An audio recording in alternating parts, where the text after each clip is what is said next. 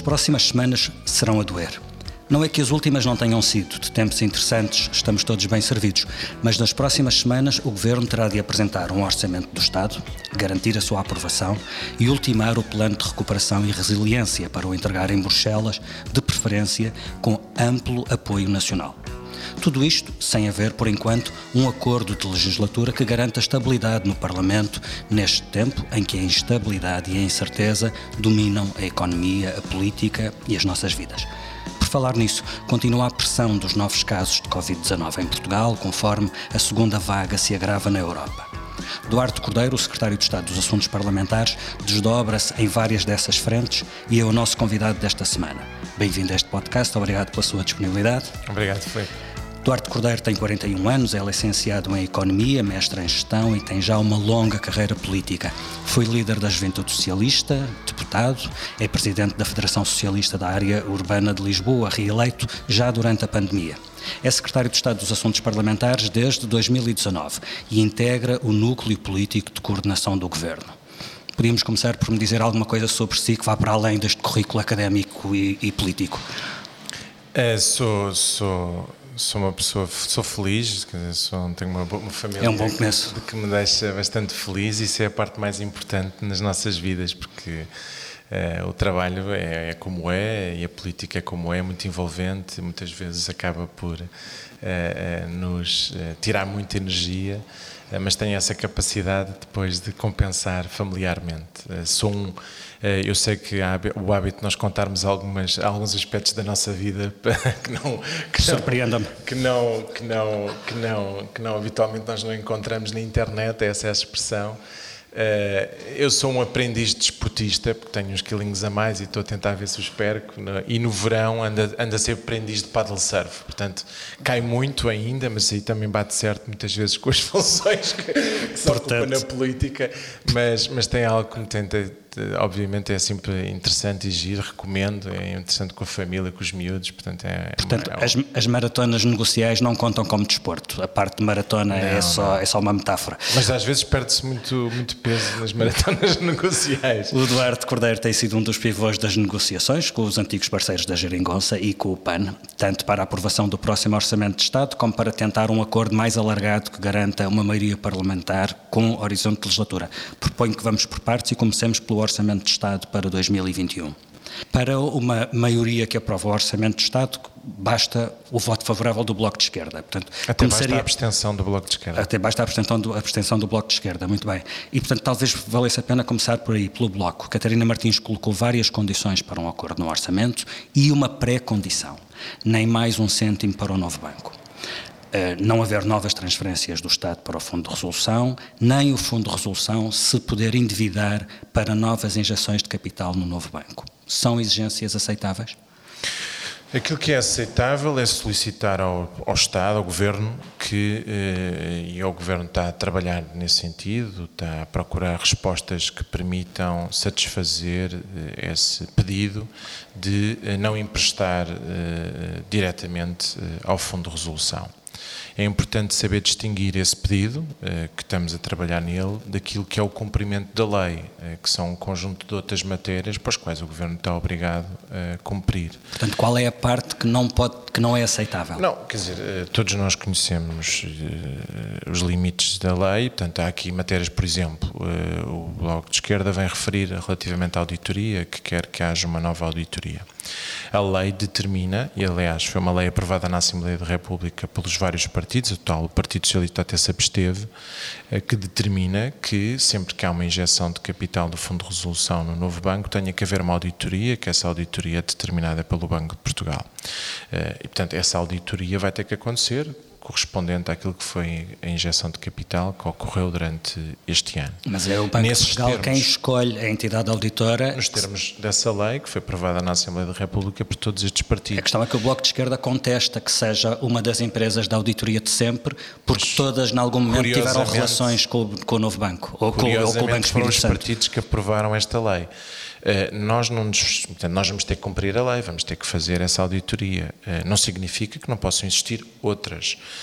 E, portanto, falaram a possibilidade de haver uma auditoria do Tribunal de Contas que possa existir. Bem, essa auditoria pressupõe vários aspectos que se, se, se, determine como é que é solicitado ao Tribunal de Contas. Aparentemente, o Tribunal de Contas tem Uh, uh, compreende uh, a possibilidade de a realizar, mas é importante perceber se o Tribunal de Contas se sente capaz de a realizar e em que termos. Mas isso, volto a referir, isso é uma outra auditoria que nada tem a ver com aquela que está determinada na lei. Portanto, nós não fechamos a porta à possibilidade de discutir com os partidos em que termos é que podem ser feitas outras análises a este processo. Mas a lei nós temos que cumprir. E, portanto, estamos a analisar de forma clara a possibilidade de responder àquilo que é o objetivo que se foi solicitado, que é o Estado não emprestar eh, ao Fundo de Resolução, e é aquilo que é que nos parece o limite da nossa intervenção relativamente a esta, a esta matéria. Tudo o resto parece-me diz respeito uh, ao cumprimento da lei e é difícil uh, uh, pensar em soluções que possam desrespeitar esses princípios, até pela perturbação que isso pode criar no sistema bancário, no banco em particular. Estamos a falar de um banco que tem um número muito significativo de depositantes. E, portanto, acho que são maté há matérias que são que no nosso entender fazem sentido ser colocadas eh, e que nós estamos a procurar responder e que são muito relevantes. Portanto, para que fique claro, estão a eh, procurar responder à exigência que não vá nem mais um euro do Estado para o Fundo de Resolução. Estamos, estamos a estudar eh, a possibilidade de responder a esse objetivo. Em relação ao Bloco de Esquerda, há também um outro conjunto de, de reivindicações. Parece haver já algum entendimento para uma nova prestação social, a chamada Prestação Social de Cidadania. Será para quem, em que valor, durante quanto tempo e qual o nível de rendimento individual que permite acesso a essa prestação? Nós estamos, eh, importa quando nós estamos a discutir estes objetivos eh, perceber que todos nós temos interesse em caminhar para eh, responder às pessoas em concreto que serão beneficiárias. Nós às vezes perdemos-nos muitas vezes nos detalhes e quando existe da parte do Governo vontade relativamente a responder a este objetivo, depois obviamente sabemos que podemos, ah, podemos ter podemos ter o Bloco de Esquerda ou outro partido a querer um pouco pouco mais longe relativamente a uma outra matéria, mas que nós conseguimos... O problema é que o diabo, o diabo está nos detalhes. O diabo está nos detalhes, mas a verdade é que eh, estamos a falar de medidas de enorme alcance, eh, que obviamente têm impactos no orçamento de várias centenas de milhões de euros e que vão beneficiar eh, muitos milhares de pessoas. E, portanto, estamos a falar de, de uma medida que tem como objetivo eh, eh, apoiar as pessoas que perdem rendimento, sejam trabalhadores por conta de outra, sejam pessoas, trabalhadores independentes, sejam trabalhadores informais, tem como objetivo, em função daquilo que é a particularidade de cada um destes grupos, porque os grupos são completamente diferentes, eh, apoiar eh, as pessoas de maneira a procurar que as pessoas tenham no conjunto dos seus rendimentos o limiar, o rendimento limiar da pobreza. Uh, e este é um objetivo muito ambicioso. Uh, desde logo é um, um, é, um é, é, claro que da nossa parte este esforço uh, é um esforço também que resulta de uma negociação e que resulta de uma vontade de um conjunto de partidos. E, e volto a referir, é preciso maioria para que estas medidas depois sejam aprovadas em sede da Assembleia da República no Orçamento de Estado. E, portanto, nós queremos procurar incluir todos estes grupos, eh, depois estamos a procurar perceber eh, as condições de recurso associadas eh, à sua à entrada neste programa e a duração do apoio, de maneira a também não termos efeitos perversos. Trabalhadores independentes que têm atividade, não deixar de ter a atividade porque têm este apoio. Portanto, já tivemos a oportunidade de dar resposta, explicar aos partidos eh, um conjunto significativo de detalhes que nós entendemos que é eh, essencial nesta medida. Eh, estamos agora a detalhar, portanto, recebemos já também da, da parte dos partidos a sua opinião sobre aquilo que é importante salvaguardar. Noutros casos, em concreto, no Bloco de Esquerda, aspectos mesmo já de detalhes sobre quem deve ser compreendido e quem não deve, e estamos a trabalhar para procurar até o final desta semana dar uma resposta satisfatória. Volto a dizer, uh, neste aspecto e no geral, nós estamos a caminhar para um orçamento que não pretende retirar rendimentos, eh, que não pretende aumentar impostos, pelo contrário, pretende preservar rendimentos, preservar emprego, eh, eh, de maneira que as pessoas passem por um período muito difícil da forma menos negativa que for possível, sabendo que o Estado cumpre aqui um papel muito importante para segurar as pessoas. É um dos grandes aspectos que nós temos percebido é que esta paragem brusca que a economia teve, com os impactos sociais e económicos, eh, eh, implica que o Estado tenha aqui um papel muito grande para salvaguardar que as pessoas passam por este período que nós queremos que seja um interregno, seja um período com princípio, meio e fim e que depois retomem a sua vida.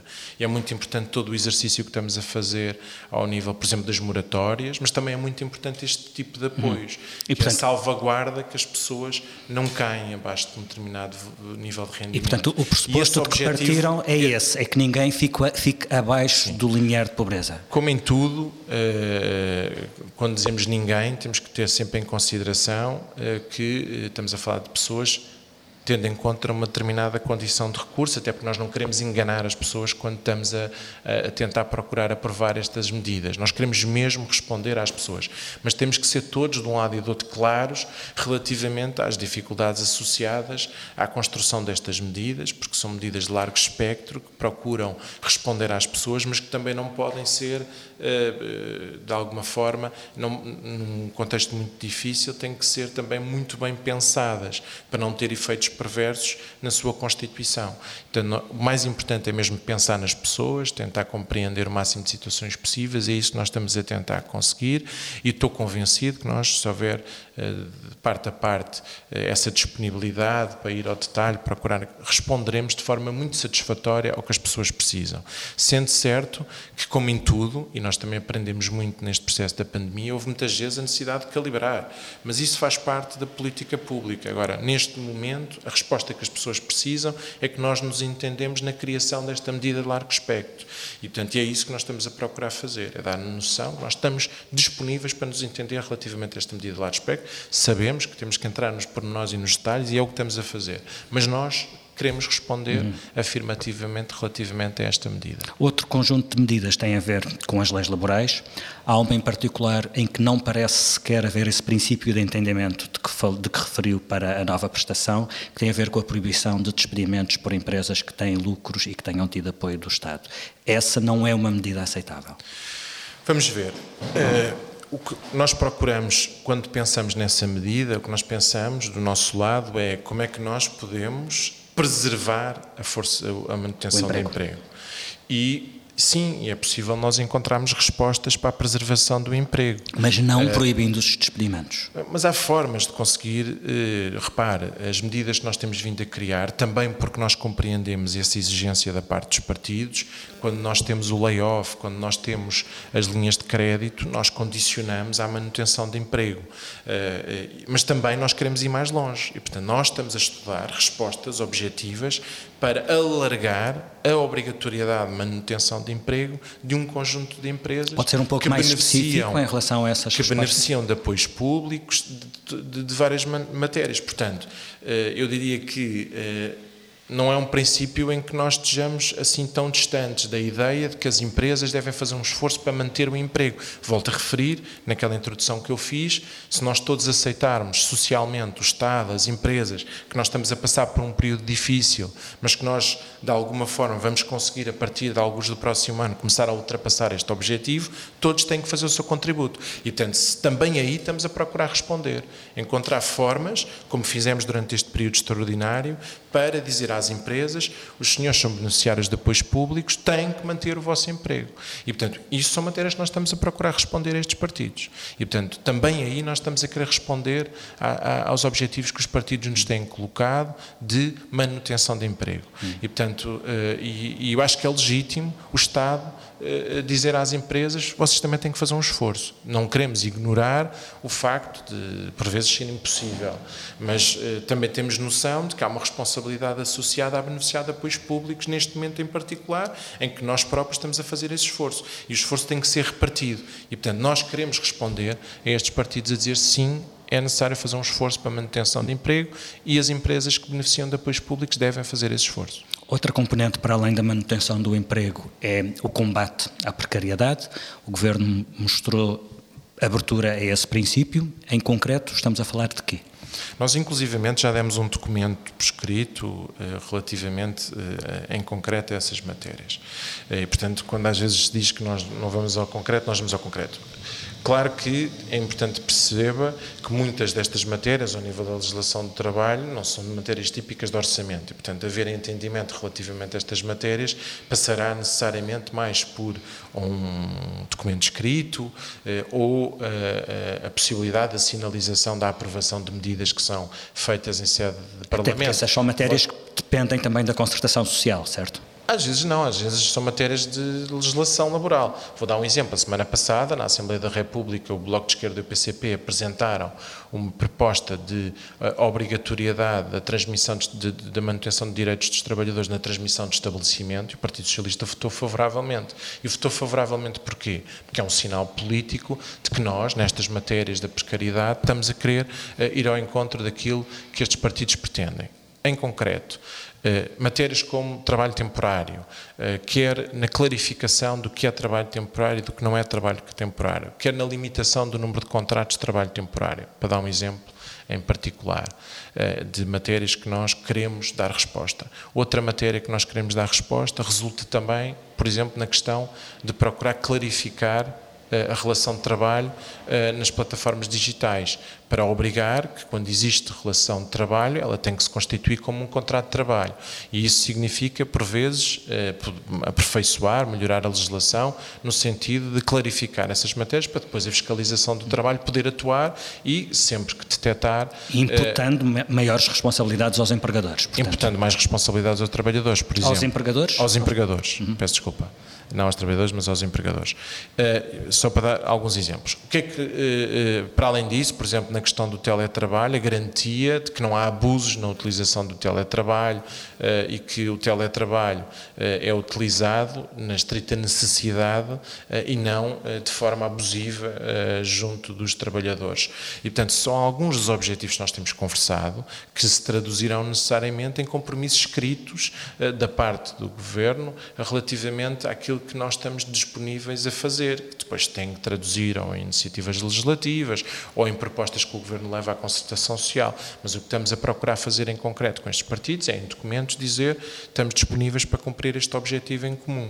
Uh, e estamos a trocar informação entre nós relativamente a esses objetivos. Tem havido exigências uh, também Há outras propostas que acho que são muito importantes. A contratação coletiva, não sei se... Contratação coletiva é uma matéria muito importante, porque uh, os partidos têm, estão preocupados, e com razão, de que durante este período sejam, exista uma maior degradação da contratação de coletiva, que exista a caducidade de contratos coletivos, que depois obviamente neste período, como as expectativas são mais negativas, eh, se traduzam em uma degradação dos direitos dos trabalhadores.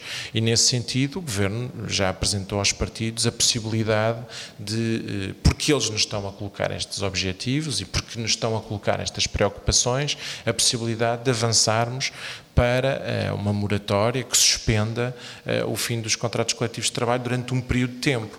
E, portanto, esta, Por exemplo, durante esta, o próximo ano? Por exemplo, durante o próximo ano. Esta medida, nós estamos a pensá-la porque nos foram colocadas nas, nestes processos negociais esta preocupação em concreto. Nós não, e, portanto, é uma resposta que nós estamos a dar em concreto para o problema uh, relacionado com os contratos coletivos de trabalho. É uma medida poderosíssima uh, e uh, os partidos têm-nos colocado também outras questões, como, por exemplo, também ao nível daquilo que é a valorização ou não dos contratos coletivos de trabalho eh, no que diz respeito aos apoios públicos, a outro tipo de condicionamentos. E nós estamos a, procurar perceber de que forma é que conseguimos ir ao encontro do objetivo que estes partidos têm, que é o tema do fim da caducidade, respondendo eh, protegendo durante este período de tempo uh, os contratos coletivos de trabalho. E, portanto, é uma resposta muito poderosa que o Governo está a procurar responder uh, para satisfazer, de alguma maneira, a proteção laboral durante este período de tempo. E isto é uma matéria, mais uma vez, muitíssimo concreta que nós procuramos responder aos partidos com quem temos conversado. Há a questão da, do aumento do salário mínimo. Um, o Governo já assumiu que haverá um aumento com significado. Não se percebe o que é que isso significa. Uh, houve um aumento de 35 euros. Um, há a exigência de que no próximo ano seja pelo menos nesse valor. É uma exigência acomodável? Eu acho que a propósito deste tema, Filipe, nós podemos pensar um pouco no contexto onde nós estamos inseridos e que estamos a viver. Nós não podemos ignorar que tivemos uma pandemia que gerou uma paragem brusca na nossa economia e que neste momento temos muitas empresas que eh, não têm vendas e que, têm, que tiveram quebras muito significativas da sua atividade, porque houve essa paragem, não só em Portugal, mas no mundo inteiro, o que faz com que muitas vezes a saída também não seja necessariamente a ideia de que hum. as exportações resolvem todos os nossos problemas. Houve uma paragem global na economia. Há quem diga que neste contexto é, falar em aumentar o salário mínimo é criminoso. Sim, nós não achamos isso. Nós, pelo contrário, achamos que deve haver um aumento significativo do salário mínimo, porque acreditamos que nós temos que avançar, não podemos recuar, e porque eh, é fundamental eh, a recuperação dos rendimentos das pessoas e nós comprometemos-nos no contexto da legislatura com um caminho para a recuperação de rendimentos e com o um objetivo no final da legislatura que são os 750 euros que nós não retiramos como objetivo e mantemos-lo. Sabemos nós que nos responsabiliza totalmente se qualquer que seja o aumento do salário mínimo deste ano, nós estamos responsabilizados para que nos próximos dois anos temos que ter aumentos significativos para chegar aos 750 euros. E nós temos consciência disso e assumimos essa responsabilidade. E sabem que não têm a certeza absoluta de que haja condições para isso. Nós acreditamos, pelo que é perspectivas de evolução económica, que haja condições para manter o objetivo. Portanto, nós não retiramos o objetivo dos 750 euros no final da legislatura. Agora, é importante que se perceba, quando nós discutimos todas estas matérias, que houve esta paragem brusca, este, este, esta paragem com consequências muito significativas na economia. E isso quer dizer o quê? Quer dizer que nós temos que desistir dos objetivos que definimos na legislatura? Não, não quer. Quer dizer que nós temos que parar no sentido do caminho, que nós repensamos o sentido do caminho, que passa pela recuperação de rendimentos, pelo aumento do investimento público, pela valorização dos serviços públicos? Não, não significa que nós queremos alterar o sentido do caminho. A única coisa que significa é um bocadinho de bom senso e perceber que se calhar nós não conseguimos fazer neste ano à velocidade que fizemos no ano anterior. É um bocadinho de bom senso. É parar um pouco e perceber. Mas todas as pessoas compreendem isto, que é, tivemos uma paragem brutal, Significa que nós, com esta paragem, temos que ir procurar recursos para responder a problemas de recuperação económica, de injeção de confiança, de uh, investimento público, que também fomos buscar, felizmente, e negociámos fundos para poder uh, ajudar-nos a responder e que isso permitirá não só responder à conjuntura que temos, mas a resolver problemas estruturais, mas, como é óbvio, que nós temos que, em algumas matérias, sabemos que não estamos condicionados pelo limite do déficit, mas também sabemos que, em algumas matérias, temos que ter um pouco mais de contenção. Há uma vontade clara de aumentar o salário mínimo, nós já eh, tivemos até conversas com estes partidos sinalizando um pouco mais do que é que nós pretendemos, mas eh, dificilmente será nos termos do, do, ano, do ano que passou. E espero que haja compreensão da parte destes partidos para perceber, não, não estamos a pedir que concordem connosco, aliás, há um princípio elementar que sempre vigorou, que nós sempre compreendemos bem as diferenças que temos, mas também sempre soubemos, em momentos muito difíceis, especialmente nos últimos anos, e especialmente quando quisemos recuperar a crise de uma forma muito diferente, que temos que tentar procurar, colocar as nossas convergências acima das nossas divergências para perseguir o caminho que temos. Até por uma simples razão, neste caso em concreto, o salário mínimo. A intervenção do Dr. Rui Rio foi muito clarificadora no último debate sobre o plano de recuperação e resiliência. Para o Dr. Rui Rio, o aumento do salário mínimo devia ser zero. E, portanto, a pergunta é, se nós não construirmos equilíbrios e apoios para prosseguir esta economia, nós vamos procurar esse apoio onde? Se não é no Bloco de Esquerda e no PCP, é com quem? O Presidente da República já sugeriu, por exemplo, que possa ser com o PSD. Lembrou, aliás, que quando ele era líder do PSD, viabilizou orçamentos em situações menos dramáticas. Pois, Tem mas... a certeza de que não precisará, no fim do dia, do PSD para viabilizar este orçamento? Nós escolhemos um caminho que é um caminho coerente. Quer dizer, nós queremos recuperar a economia por via dos rendimentos, por via da aposta no investimento público, por via da recuperação dos serviços, por via de reforço da competitividade, quer nas competências dos portugueses, quer nas empresas. Mas eh, eh, este caminho que escolhemos tem um conjunto de afinidades com um conjunto de partidos com quem nós temos tido entendimentos nos últimos anos. E nós achamos que é possível continuar este caminho, não só neste ano, como nos anos seguintes. Inclusive, temos dito que podíamos chegar a um entendimento mais alargado, no sentido de procurar garantir que esta recuperação e algumas destas transformações e debilidades que nós detectámos durante a crise, podemos as resolver de forma mais estrutural com eles. Percebemos isso ao nível das fragilidades económicas e sociais, ao nível dos serviços públicos no SNS, percebemos isso ao nível dos problemas de habitação nas áreas metropolitanas, num conjunto de outras fragilidades. Percebemos isso, que temos um longo caminho para fazer, por exemplo, ao nível da competitividade dos transportes públicos. Temos aqui um conjunto de matérias com quais nós, se formos ver, podemos não, não nos encontrar em tudo, mas encontramos-nos no sentido das políticas, encontramos-nos em muitas matérias, até no, no pormenor das políticas. E a pergunta é, então, mas se nós temos este, estes objetivos comuns, temos um sentido comum, porquê é que nós não nos entendemos? Quando diz nós escolhemos um caminho, está implicitamente a dizer que se a esquerda não viabilizar este caminho, pode estar a empurrar o governo para um acordo com o PSD? Não, se a esquerda não viabilizar este caminho, vamos ter que perceber que condições é que temos para prosseguir, porque precisamos de prosseguir com as políticas que temos, eh, temos que, obviamente, naturalmente, colocar-se há aqui uma questão complexa, que é eh, como é que avançamos? Eh, qual é o sentido do avanço? Vamos, vamos procurar, procurar estes entendimentos de que forma? A troco de quê? Dizer, é. Mantém-se válida não, não, é, a afirmação. São um conjunto de incógnitas. Não nos compete a nós, era até desleal, quando nós estamos num processo negocial com estes partidos, eh, duvidar eh, do sentido do entendimento que nós podemos ter com estes partidos. Nunca o fizemos, não era agora que o íamos fazer. E, portanto, estamos a procurar de forma muito transparente e aberta chegar a um entendimento com eles. Eh, não, não podia ser de outra forma. E acreditamos, continuamos a acreditar, que vamos conseguir. Mantém-se válida a afirmação do Primeiro-Ministro de que no dia em que a sua subsistência depender do PSD, este governo acabou?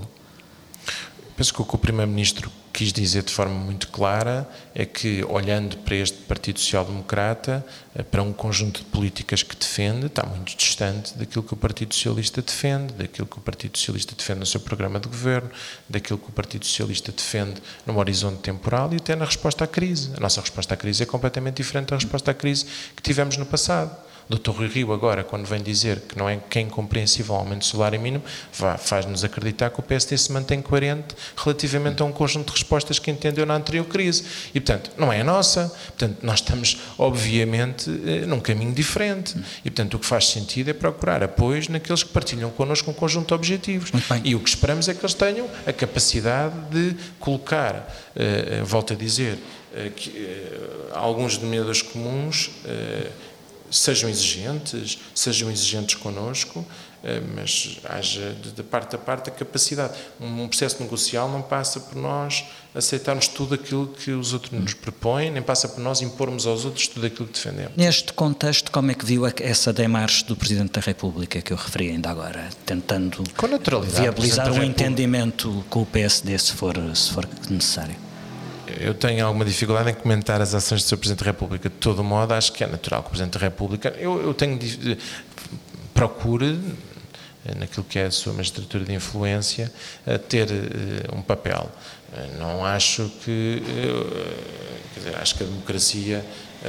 e em particular o Parlamento e em particular o diálogo entre os partidos permite que ocorra de forma natural não vejo problema nenhum na intervenção do Sr. Presidente da República, enquanto alguém que procura dar a opinião, quer dizer, algo com o qual nós já todos nos habituamos. Em paralelo está a decorrer uh, a construção e a apresentação do Plano de Recuperação e Resiliência.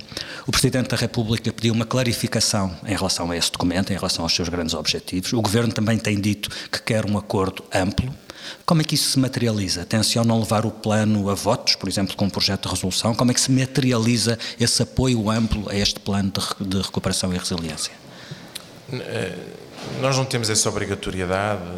Por isso mesmo é que eu pergunto se tem essa processo, intenção. Estamos num processo de apresentação do plano a nível europeu uh, e o plano uh, terá que passar por um conjunto de fases para poder uh, se ficar aprovado e entrar em prática a, nossa disponibilidade passou por ouvir os partidos, por fazer um debate na Assembleia da República, por se analisar em cada um dos partidos a disponibilidade de receber contributos deles relativamente àquilo que entendem que são as respostas que sentem que o país necessita.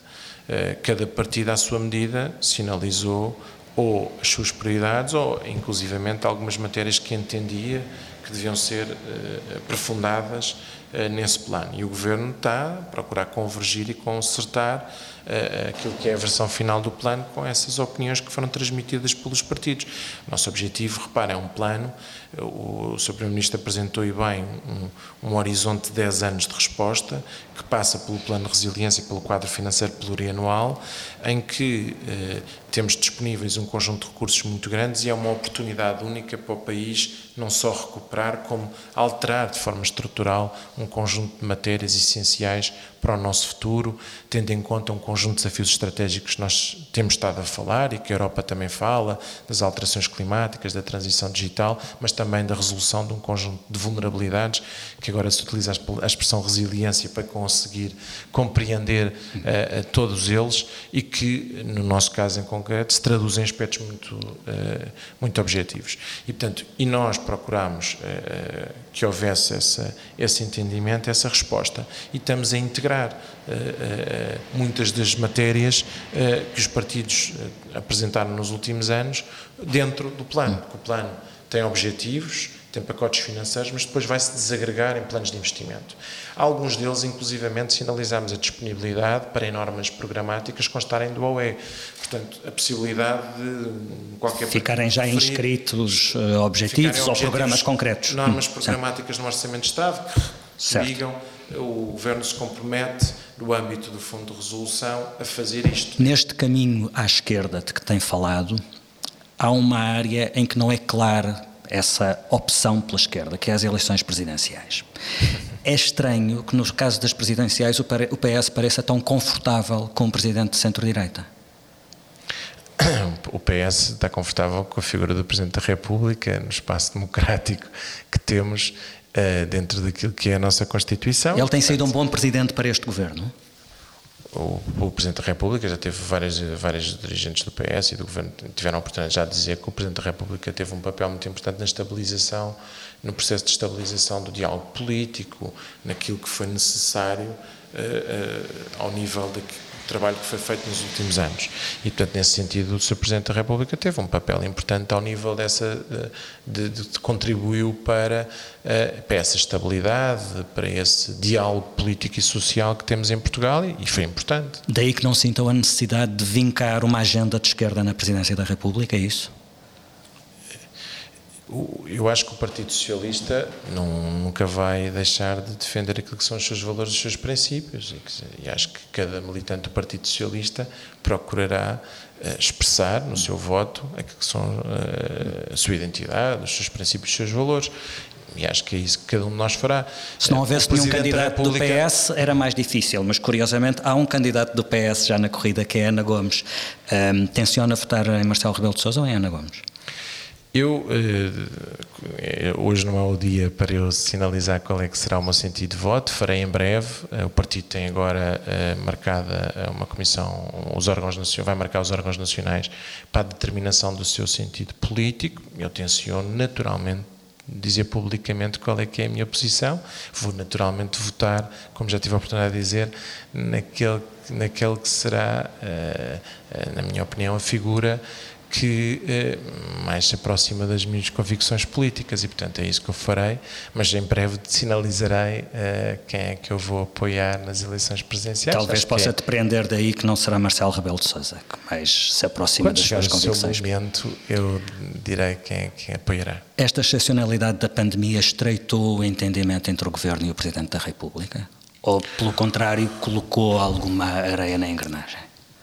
Houve uma necessidade evidente de, de, de, uma maior. Eh, recordo que o Sr. Presidente decretou o estado de emergência, que isso eh, foi algo que, que tivemos todos que eh, partilhar na Assembleia da República. Foi uma decisão avisada do Presidente da República. Na altura parecia haver algumas resistências. Entendeu que era determinante para eh, de alguma forma, a implementação, acima de tudo, da consciencialização das pessoas. E que avaliação faz hoje dessa decisão?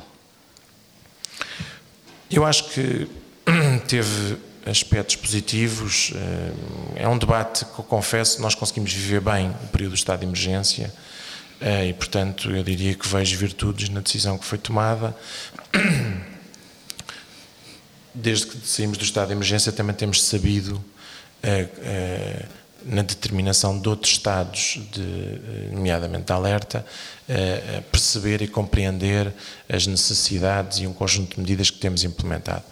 Houve a necessidade de tomar um conjunto de medidas que foram importantes durante o período do confinamento e o estado de emergência eh, ajudou a consciencializar as pessoas e também apoiou, suportou um conjunto de decisões eh, e tomadas decisões legais que foram tomadas relativamente a esse período. Foi um período em que, não só entre o Presidente da República e o Governo, mas também a Assembleia da República teve um papel muito grande, e os partidos todos, porque nós soubemos produzir um, um conjunto muito significativo de iniciativas legislativas com curto passo eh, espaço de tempo, com compreensão até perante o erro, que é uma coisa que geralmente não há muito na política, em que tivemos muitas vezes que corrigir várias propostas. Sente que se está a esgotar uh, essa compreensão perante o erro? Sente esse cansaço? Eu acho que uh, todos nós, por vezes, queremos que, as, que, os problemas passem mais rapidamente do que eles na realidade passam. Uh, e acho que muitas vezes há essa ilusão. a crise ainda não passou, isto ainda não, os problemas ainda não se ultrapassaram. Há muita vontade de passar e virar a página e já, como se já não tivéssemos vivido a pandemia, vamos recuperar todos os objetivos que tínhamos desde o início de 2020. Infelizmente, a realidade ultrapassa-nos e não é assim. E, portanto, eu acho que os partidos têm que ter consciência que nós ainda vamos viver muitos problemas e que isso exige da parte de todos um bocadinho mais de compreensão. Eh, nós também queremos retomar a normalidade o mais rapidamente possível e, com isso, os conflitos associados à normalidade. Mas achamos que ainda estamos a viver um período muito difícil. O Duarte Cordeiro é o governante que tem a coordenação do combate à Covid na área de, de, de Lisboa e Vale do Tejo. Esta é a região que voltou a liderar o número de novos casos a nível nacional. O que é que justifica este aumento? Eh, aquilo que nós temos procurado perceber com a saúde, nós temos um território com uma enorme densidade populacional. Nós temos alguns dos municípios que estão no top da densidade urbana e populacional. Temos muita mobilidade neste território da área urbana de Lisboa, muita mobilidade entre pessoas e temos esses tais territórios com muitas pessoas a viver por quilómetro quadrado. Esse é um elemento que eu acho que é, eh, eu acho que merece ser mais estudado, mas pode ser um fator diferenciador que justifica muitas vezes a persistência de, de, um conjunto de casos em alguns territórios, em alguns conselhos em particular, em algumas zonas de alguns conselhos maiores. Eh, e essa densidade eh, torna, pelo fenómeno da mobilidade, mais difícil. A velocidade de propagação e transmissão é maior, porque as pessoas estão em maior contacto, as pessoas estão menos isoladas. Portanto, esse é talvez. Dito assim, um parece uma fatalidade. Não, não é uma fatalidade, estou só a dizer é que uma, uma, pandemia com estas características, independentemente de nós estarmos com um conjunto de linhas de corte que não tínhamos em abril, eh, relacionadas com as máscaras, com o distanciamento social, num território de maior densidade, é natural que uh, exista ainda assim maior persistência de transmissão. Temos mais pessoas a fazer o rastreio de contactos para quebrar as cadeias de transmissão. No Temos. primeiro pico em Lisboa havia claramente déficit de pessoas a fazer esse trabalho. Temos mais neste momento? Quantas são? Temos. Nós, eh, no início, eh, detectámos a necessidade, fizemos duas coisas para ser correto. Nós não só repensámos as tarefas da saúde pública, procurando que a saúde pública partilhasse mais responsabilidades, desanuviando a saúde pública de um conjunto de matérias que tinha a seu cargo, para se concentrar nos rastreios e nos contactos, e isso passou por envolver as autarquias uh, num conjunto de visitas, passou por envolver equipas de saúde comunitária, mesmo uh, a segurança social, num conjunto de apoio ao confinamento. Uh, e esse trabalho permitiu não só reforçar melhor e as pessoas terem mais conhecimento dos seus direitos, daquilo que são as suas responsabilidades, mas também permitiu que a saúde pública se concentrasse nos rastreios. Isso foi uma parte. A segunda parte foi criar ao nível central da região de Lisboa e Val do Tejo um gabinete com um conjunto de eh, médicos que reforçam os contactos das equipas de saúde pública, ou seja, quando nós temos um pico de casos eh, na Amadora ou em Sintra ou em Lisboa, todos os dias aquele grupo de médicos procura suportar os contactos e os rastreios que são feitos por essas equipas. Não vamos esconder a necessidade de reforçar as equipas numa lógica de um horizonte temporal mais alargado, porque elas precisam de ser reforçadas, precisamos de repensar uh, o número de equipas e a quantidade de médicos e a saúde tem feito um trabalho no sentido de procurar responder também a esse desafio. Mas fizemos estas duas, estes dois exercícios para responder melhor, Portanto, hoje, estando nós com um número de casos uh, elevado, temos maior capacidade de resposta do que tivemos uh, no passado, porque encontramos essas respostas. Se os números de Lisboa e Val do Tejo continuarem a subir, podemos ter nesta região uma situação como em Madrid, com confinamentos localizados? Nós eh, procuramos, durante o período de junho e julho, eh, responder com um conjunto. O objetivo, e é importante se perceber o objetivo final, o objetivo das decisões é diminuir o número de contactos entre as pessoas. Nós procuramos fazê-lo com restrições de horários, com a limitação a um conjunto de atividades, para evitar que as pessoas se aglomerassem. Portanto, nós tivemos a reversão de algumas dessas medidas, mas obviamente dentro dessa lógica de eh, diminuição da atividade, diminuição dos contactos, podemos sempre repor um conjunto de medidas. Eh, eu, eu acho que o confinamento traz um conjunto de fenómenos eh, sociais e económicos gravíssimos e que nós devemos evitar eh, em todas e quaisquer possibilidades. Eh, e eh, aquilo que interessa monitorizar, e é o que temos monitorizado, é a capacidade de resposta do Serviço Nacional de Saúde como um todo na região Lisboa e Val do Tejo, sendo que é importante que se perceba que há uma concentração de casos na área metropolitana de Lisboa, que a região é uma região muito mais alargada, que tem 3,5 milhões de pessoas e que nem toda a região está a sentir o mesmo nível de pressão. E nós termos, monitorizarmos diariamente a capacidade de resposta da saúde pública, mas também o número de pessoas em cuidados intensivos, o número de pessoas internadas e a capacidade de resposta que nós temos dos sistemas de retaguarda que criamos para, eh, se tivermos situações em lares, se tivermos em situações que necessitam de evacuação ou de resposta alternativa. Esse sistema, felizmente, montámo-lo em junho e julho e neste momento tem-se mostrado capaz de responder. Temos que estar sempre atentos uh, a monitorizar a todo momento a capacidade de resposta nestas várias dimensões. Eu diria que a mais crítica é mesmo a capacidade de resposta do Serviço Nacional de Saúde. E até agora temos sentido. Termino com a pergunta com que termino sempre as entrevistas deste podcast. Peço-lhe um nome. O nome de alguém do PS que tenha sido a sua maior referência ao longo da sua carreira política. Eu tenho várias. Eu não consigo Isso é batata. Uma.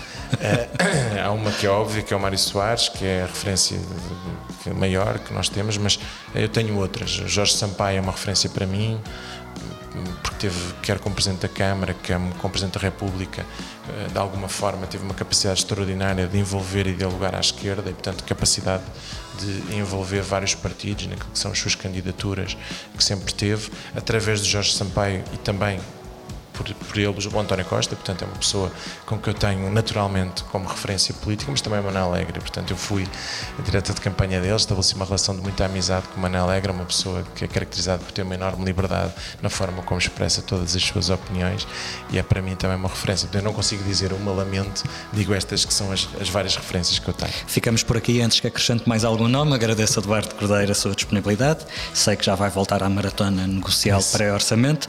Política com palavra fica por aqui. Voltamos na próxima semana. Até lá.